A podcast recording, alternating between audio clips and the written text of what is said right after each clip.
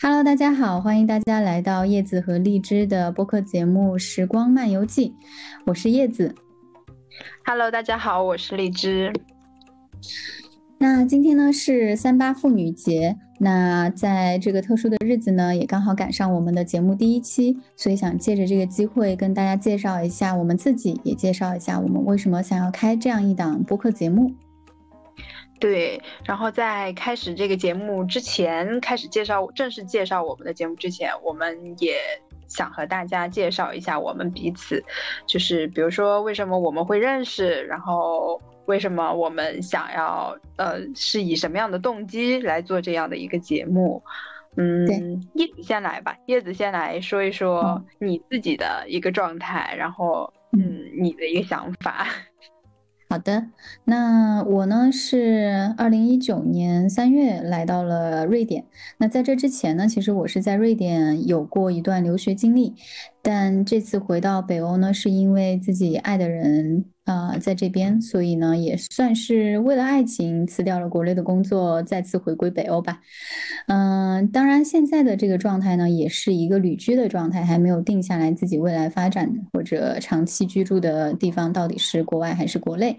嗯，不过我觉得这几年的经验是非常的难忘的，尤其是在三年前。啊，因为在瑞典留学而认识了呃我们的荔枝，然后我们俩也就是因为喜共同喜欢社会学，也爱好一起讨论这样的一些话题，所以呃两个人越走越近，我们俩也成为了很好的朋友。所以我觉得这一段留学经历带给我的真的是非常非常非常难忘的一段记忆。嗯，然后呢，我也特别希望说在我们的节目里面可以跟更多的大家分享一些在海外的生活见闻，然后包括各种。啊，社会现象的一些看法和观点，对，对对的，对的，就是我都不确定你还是否记得我们两个曾经第一次认识是因为什么？就我记得，因为呃，我是学，我们俩都是学社会工作，然后我第一次找到你是好像是在 Facebook 还是在人人，我也不太记得了。然后我就当时也是刚来瑞典，然后因为。瑞典的中国人是很少的，就班上的中国人就只有一个，然后我就很焦虑，这个社会工作到底怎么学呢？然后会不会考试不及格？然后我好像就是在 Facebook 或者是在人人，然后找到了你的联系方式，然后我就私聊了你，我不确定你还记不记得，是吧？没错，我们当时就是在人人还哎 Facebook 对 Facebook 上先加了好友，是，然后我都以为你已经就回去就不会再回瑞典了，然后我只是想向你取一下经，然后结果没想到你告诉我就是。第二年的三月份，然后你就会回瑞典，然后等他回来了，我们就就约一面。然后是真的，好像是一直等到二零一九年的三月份，对，就你再次回来的时候，然后我们才见上了第一面。然后结果没想到，可能因为同样的专业，然后让我们两个彼此都非常的有话题聊，经常都能产生共鸣，于是就 一直一聊一发不可收拾。对，而且我觉得我跟荔枝真的是非常有缘分。我们俩一个是四川人，一个贵州人，就我们俩在不仅是在这些共同感兴趣的话题、人文的、艺术的、阅读、旅行这些各个方面有很多的共同的兴趣爱好。而且我觉得我们俩就是对美食啊，对对吧？有时候方言甚甚至都还能搭上话，就特别神奇。在北欧这样的一个。冬天很漫长，然后非常缺乏陪伴的日子里面，有有有跟荔枝之间的这样的互动，真的是缓解了我很多的焦虑和抑郁情绪。所以，对，这是我们相遇的故事，然后也让大家听众朋友们 了解我们。那荔枝还没有介绍自己现在的一个状态，就是啊，从留学从瑞典留学回国之后，现在自己在做些什么，可以跟大家介绍一下。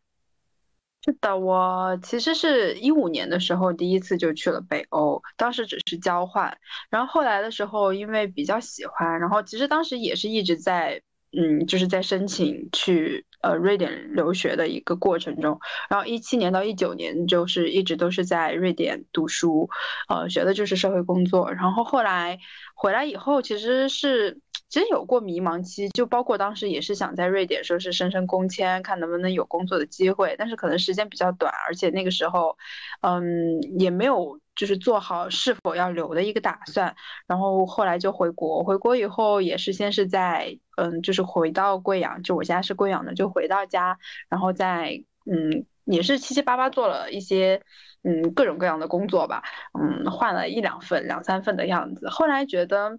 就是。嗯，也是一些契机和一些原因吧，然后就觉得还是想要再出去，然后想要再出去再去体验一下不一样的生活，不一样的节奏。然后现在呢，我是我大概是去年十月份的样子来到北京，然后现在也是就在北京开始了新的生活，然后做的内容呢也是和新媒体呀、和品牌呀等等这些，甚至和北欧是有相关的内容。对，然后嗯，所以也是。有这么一个两三年的在寻找的一个过程。对，我觉得特别佩服，就是荔枝可以回国之后，呃，依然还是内心，呃，一直在靠拢着自己热爱的、喜欢的，不管是北欧文化的，或者是啊，这个自己喜爱的一些这种形式、工作形式、工作内容。然后我觉得这一点也是挺挺激励我自己的，因为我自己也是在海外这三年经历了很长一段时间找工作的艰辛，就作为一个文科生，呃，对，就刚刚跟大家提到的。社会工作 算是一个社科的专业，但是在瑞典的本地，呃，它的这个。它这个要求会对语言要求比较高，然后瑞典是一个小语种的国家，所以其实对于我们文科生来说，都经历过在瑞典找工作很难的这样的一个阶段。那这些呢，以后我们也可以在节目的后续可以专题跟大家分享一下北欧的社会工作、北欧的人文社会以及很多很多的方方面面大家感兴趣的内容。那像今天呢，我觉得就我们也可以就聚焦在啊即将要到来的这个国际妇女节三八节。那因为今天我我觉得就是很凑巧，就在我们准备大纲的时候就看到了这样的一个报道。就是热搜报道说，九五后女性已经开始养老焦虑的这样一则热搜。那这这则热搜呢，它其实是来源于一个联呃凤凰周刊联合一个品牌发布的二零二二中国九五后女性压力洞察的一个报告。那在这个报告中呢，就是有一些让我觉得还挺有意思的现象和点。那我们今天可以通过探讨这样的一些话题来梳理我们自己的这样的一些人生状态。我们作为女性，我们作为这个九九零后，虽然我已经不是九五后了，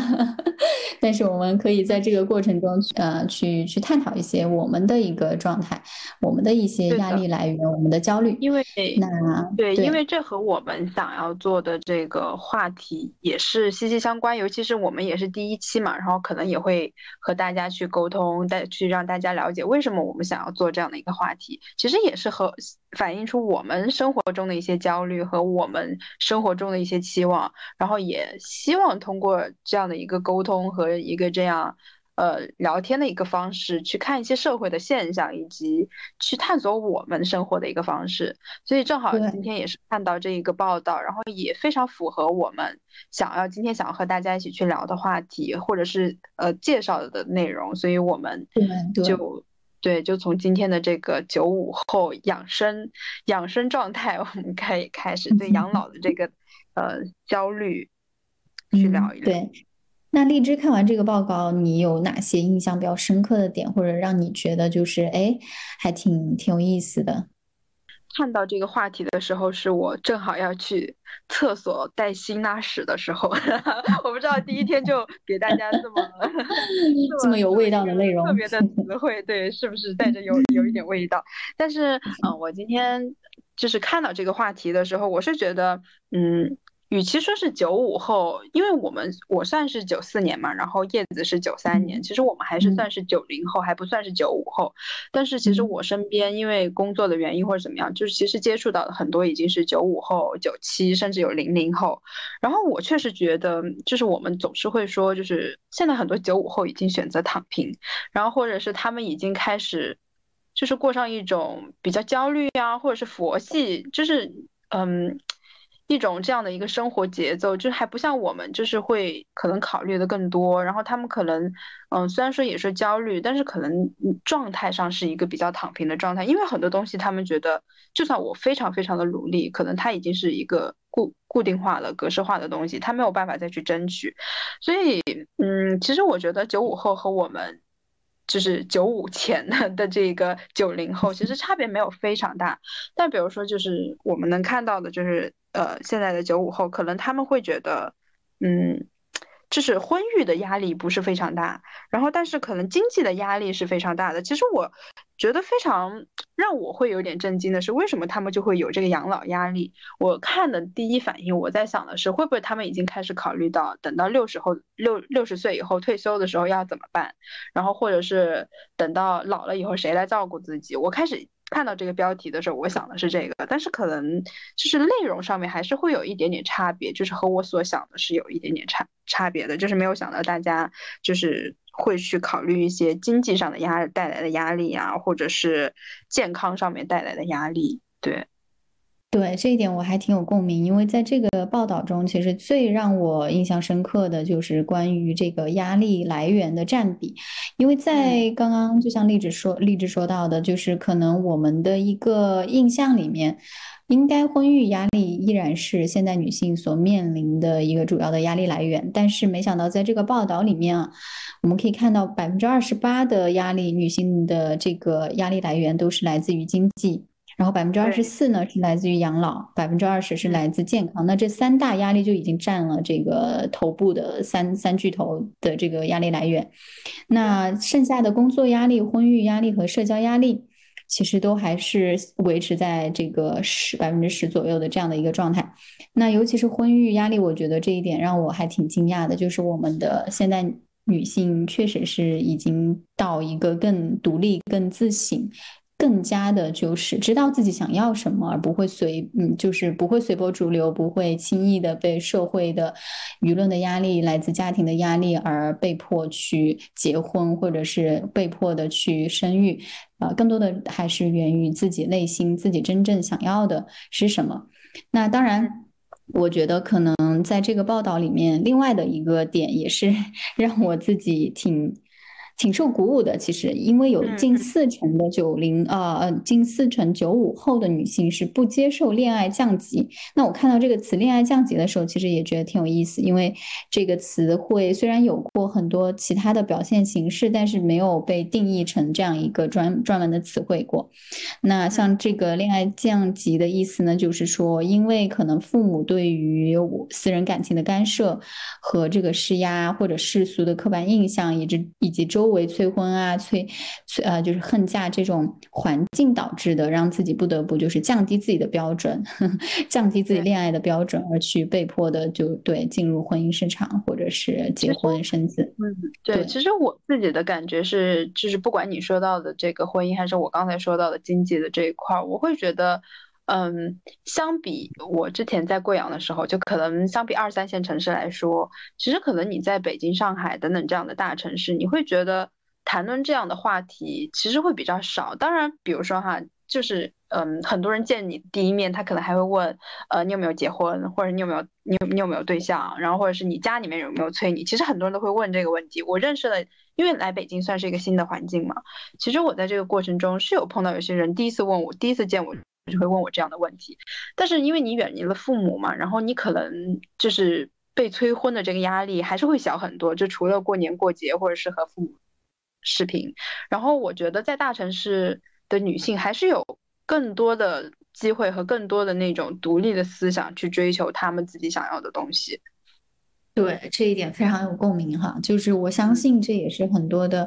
呃，女性她们更多的愿意走出去，不管出国留学，还是说去继续深造、去读研读博，啊，或者是就是可以在人生的任何阶段去做这个职业方向的调整、跳槽啊，或者换行业呀，啊，转行这些，我觉得都是在向我，嗯，我觉得，我觉得其实是一个比较乐观的信号，让我感受到就是我们的。的现代女性，尤其是九零后、九五后这些女性，啊，这我们这一代的女性其实已经啊，在慢慢的走向就是更多的关注自己自自己内内在的需求和自己的声音，follow 自己的声音。对，所以就这一点让我觉得还是一个啊，挺挺 positive 的一个消息。对，因为你知道，就是我觉得这可能也和我们两个的，可能因为也和我们两个这个人生观、价值观是。差不多的，所以我们就会觉得从中能受到更多的力量。因为，嗯，比如说像我当时还在瑞典读书的时候，因为可能也是就是走入了这样一个西方社会的文化，然后我会觉得当时班里面很多同学，就是女性的同学。大家年纪就是也有比我，这基本上我算是比较小的了，然后有很多比我大的，然后甚至有三十多岁、三三十多岁、四十多岁，然后又回来读书的。大家并不会因为自己年纪大感到这是一个非常焦虑的事情，然后好像单身也不会觉得这是一个非常羞耻的事情，然后都很享受自己现在的一个状态，然后去享受这种觉得这是一个非常积极向上的一个。就是自我成长的一个过程，对，嗯，对，我觉得随着受到了这些影响吧，嗯，对，可能就是大家的这个思想觉悟和经济实力不断提高后，他们对于感情也就不再不再会去说啊凑合呀，或者是将就了，对吧？就是宁缺毋滥，我们就算这这有一句话怎么说来着？低质量的恋爱不知不如高质量的独处，对吧？是我前段时间还听过一个，嗯，也是播客里面的，就是讲的是如何保持一个高质量单身的状态，就是嗯，一个人也很好，然后如果在单身的过程中遇到了另外一个人，就是自己能保持很好这个状态的情况下遇到另外一个人，那才是真正的能够去谈论爱情的一个状态，而不是因为过度的渴望，就是脱离这样的关系，或者是过过度的想要步入婚姻的这样一个阶段，然后去。去进入一一段关系，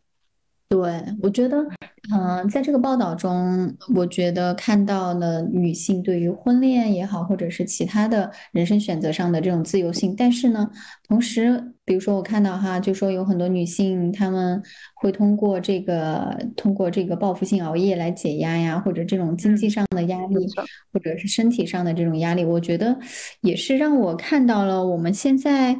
我们这一代吧，其实也处在一个面临的压力远远超过以往任何一个时代的这样的一个一个节点啊。很多年轻人他们其实更多的是在焦虑着一些就是经济上的，或者是更长远的安稳的啊。能让自己更安稳的这样的一些，呃，这些事情上，所以我觉得是可能也是因为我们现在国内的这个压力呀，还有内所谓内卷的这种文化也也比较盛行，所以就是大家可能在这个职场中啊，生活中都会啊相互相互之间有这种这种攀比，然后来来自来自同辈群体的一些其他方面的压力吧，经济上的就是或者是这种呃。消费上的压力可能会比较大，我觉得。对，就像我刚才说到的，好像，嗯，有时候和九五后聊天、九七啊或者九八等等这些年龄段的孩子聊天，就会觉得他们其实，你说焦虑，他也焦虑，但是好像更多的是更佛系，就是我开心我就做，我不开心我就不做。其实我遇到很多都是这样子的，就是他并没有说是对未来有非常大的期望，或者是。寄予，当然这个也也是可能，比如说我遇到的只是个例，也有非常积极向上的，然后会去参加各种各样活动的，我觉得都是有的。然后，但是大家可能处于的更是一种就是躺平的一个状态。就刚才我说，我觉得没错，嗯，对，我觉得没有是压力大到一定的阶段之后，他们可能无法消解，就只能被迫就是转向一种 更躺平的，不然的话，人的精神不能一直那样紧绷着嘛，对吧？对。那像叶子平时的话会有这样的焦虑吗？因为对我们来说，其实我们都是快明后年就快要步入三十岁的一个人，然后你会有这方面的焦虑吗？不管是工作也好，然后或者是嗯对未来的一个打算，然后包括甚至嗯，因为你现在是已婚的状态，然后比如说对于生育的一些要求什么的。是，我觉得每个阶段吧，好像总有外在的这样的一个声音告诉你，到了这个岁数了，你可以做这样的事情，你应该做这样的事情了。那每个阶段都有不同。你看我们读书那会儿啊，就是你要考名校啊，你要毕业啊，你要找好工作啊，找到好工作又是哎，你你现在二十二了，二十三了还不找对象啊，赶紧结婚啊。好，结婚之后又是对吧？后面还有更多更多的这个催生催育催育，也也不会少。对，所以我就觉得说，这个其实社会时钟这个概念，不知道大家有没有听过，但它其实是更能形容我现在就是，我现在也到了这样的一个社会时钟，可能就是结婚了，然后有过几年的婚姻生活，但是还没有生育。那在这样的一个状态下呢，就会被大家就更多的去催生，所以我也是会有这方面的。对，会来自父母啊，还有朋友啊，都会有。那焦虑是肯定的，因为我觉得人活在这个世界上，就是由各种各样的焦虑或者你想要而不得的这种这种感受构成。那对我来说，我其实是觉得我不排斥啊一段这个生养孩子的体验，嗯，或者我觉得对我来说这是一个我还蛮想去体验的一个身份，但是。同时吧，就是因为也 因为自己学社会工作，也看过很多的家庭教育，啊，因为因为不太好的这种家庭教育而酿成的一些苦果，所以导致我吧也会有这样一些顾虑。我觉得说我到底有没有准备好？那我要给小朋友的是一个什么样的教育，以及。我如果是有了小小 baby 之后，我要怎么处理好我和他之间的这样的一种关系？就是他会不会来侵蚀我的自我，而我又要怎么去帮助他能够成为他自己？所以这一点是对我来说蛮大一个课题的。所以我觉得对我来说，我我这个阶段吧，就是会有这样的一些呃思虑，就就是会有很多这样的思考。明白。但我嗯，像我就会关注到的是，比如说像豆瓣上有一个话题叫，就你刚才也说到社会时钟嘛，就是它有个话题就叫逆社会时钟的一个这样的一个小组，然后其实里面就是很多呃女性也好，男性也好吧，就是可能我看到的更多女性会多一点，在这个小组里面，大家都会问，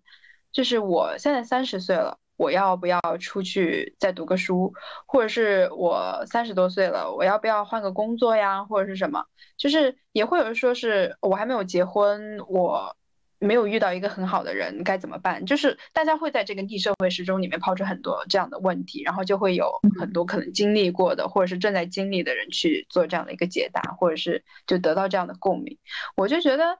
就是确实就像你刚才说到的这个社会时钟，就是。嗯，我记得之前看到过一段话，他就说的是，啊，纽约时间比加州时间早三个小时，但加州时间并没有变慢。有人二十二岁就毕业了，但等了五年才找到好的工作；有人二十五岁就上当上 CEO，却在五十岁去世；也有人迟到。五十岁才当上 CEO，然后活到九十岁。有人依然单身，同时也有人已婚。世上每个人本来就有自己发展的时区，身边有些人看似走在你前面，也有人看似走在你后面。但其实每个人在自己的时区有自己的步骤，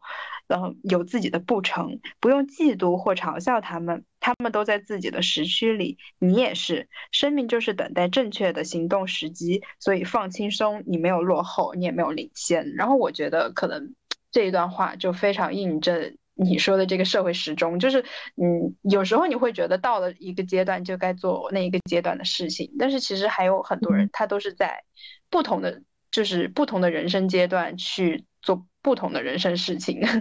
可能就会像我我们这样吧，就是并没有完全的按照大家所期望的那个节奏再去进行。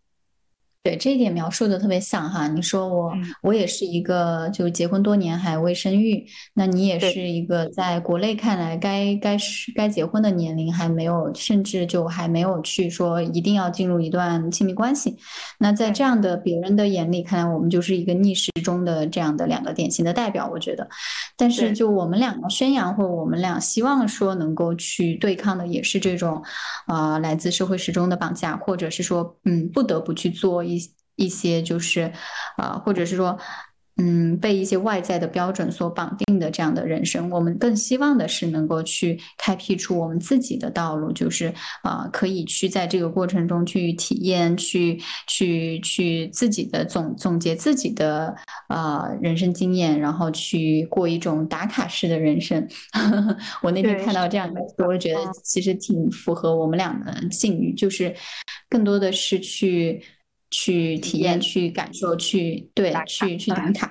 不同的生活状态。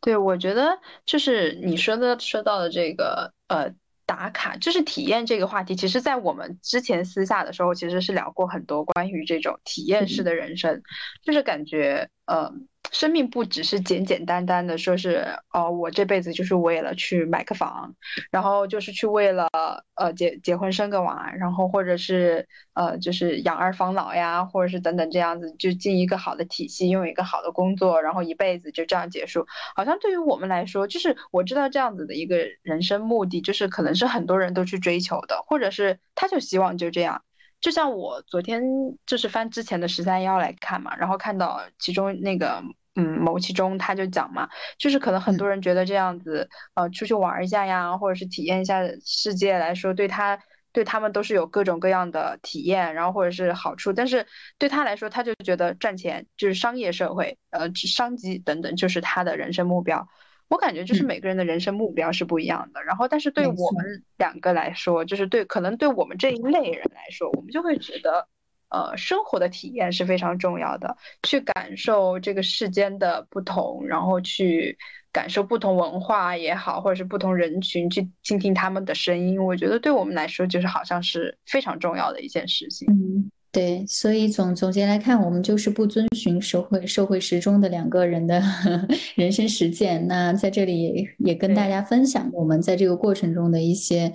啊一些思考、一些困惑、一些这些想法反思。所以我觉得，其实每一种生生活方式都有它有好的地方，也有不好的地方。那最重要的呢，是你要遵从遵从你自己内心的想法，而不是说因为这个是社会主流，那你就只有一条路。不可走，而是可以给自己这样的选择空间啊，去过着你希望的、你属于你属于你自己的道路。是的，没错。对，嗯，是，就是先探索自己的内心，自己需要什么样的一个生活方式，然后想要过什么样的生活。对，在属于自己的时区里面，一切都是会准时的，一切都是会刚刚好，一切都会，一切都会是最好的安排。对的，我也觉得是这样，没错。嗯，我觉得这每次聊到这一点的时候，我们俩就特别的契合，然后也会也会在这条路上走在这条路上的时候会更有勇气，因为我们知道我们不是一个人，我们也有跟我们志同道合、跟我们想法一致、跟我们有共鸣的朋友。所以呢，其实，在我们的这个节目里，也想要跟更多的我们的听众一起互动。所以，如果你碰巧关注到了我们节目，有一些自己想说的，也许你也在过着逆时钟的人生，也许你也有一些想要。分享的故事可以随时留言告诉我们，然后我们可以在未来的任何机会里去跟你连线或者跟你互动，倾听你的故事。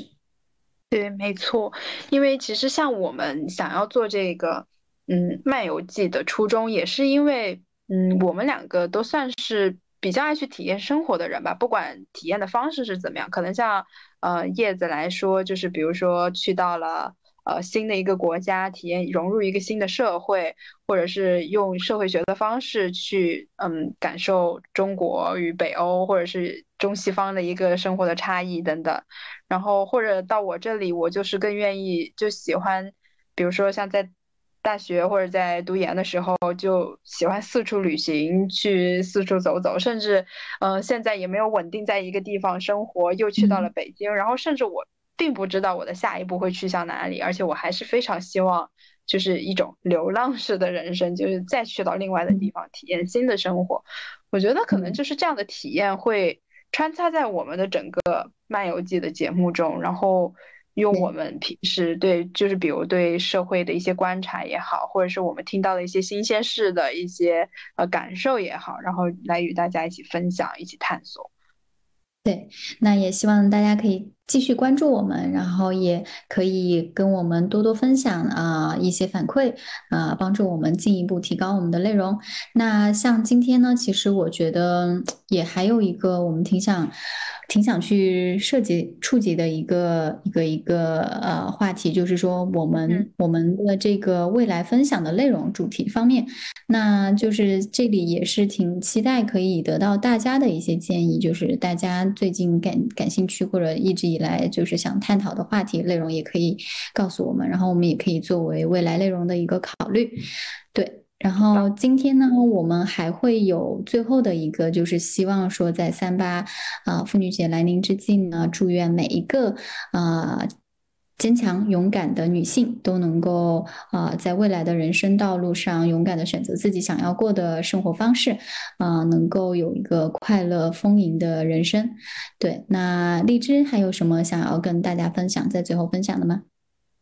嗯，我觉得其实今天最主要的目的就是先是介绍我们彼此，然后以及去告和大家呃告诉大家我们之后会做什么样的一个内容，也就是刚才说到的，比如说嗯会。呃，依依据一些社会现现象，或者是我们自己的一个生活态度，或者我们最近遇到的问题，比如说，呃，可以去探讨女性，可以去听探讨，嗯，社会学的视角，或者探讨一些生活中发生的小事，或者哪怕是呃七个小时的时差或者六个小时的时差中间我们经历了什么等等这样一些嗯琐碎又有趣的一些故事来与大家分享，然后也是。在因为三八节的到来嘛，然后我们也是作为两个快要步入三十岁的女性，但是确实又是不服输，以及还存在着很多少女心的啊两个女性，在往后的过程中，我们也会和大家去分享更多关于我们自己的生活和呃，我们如果大家听众愿意把自己的生活告诉我们的话，我们也可以一起来分享，一起来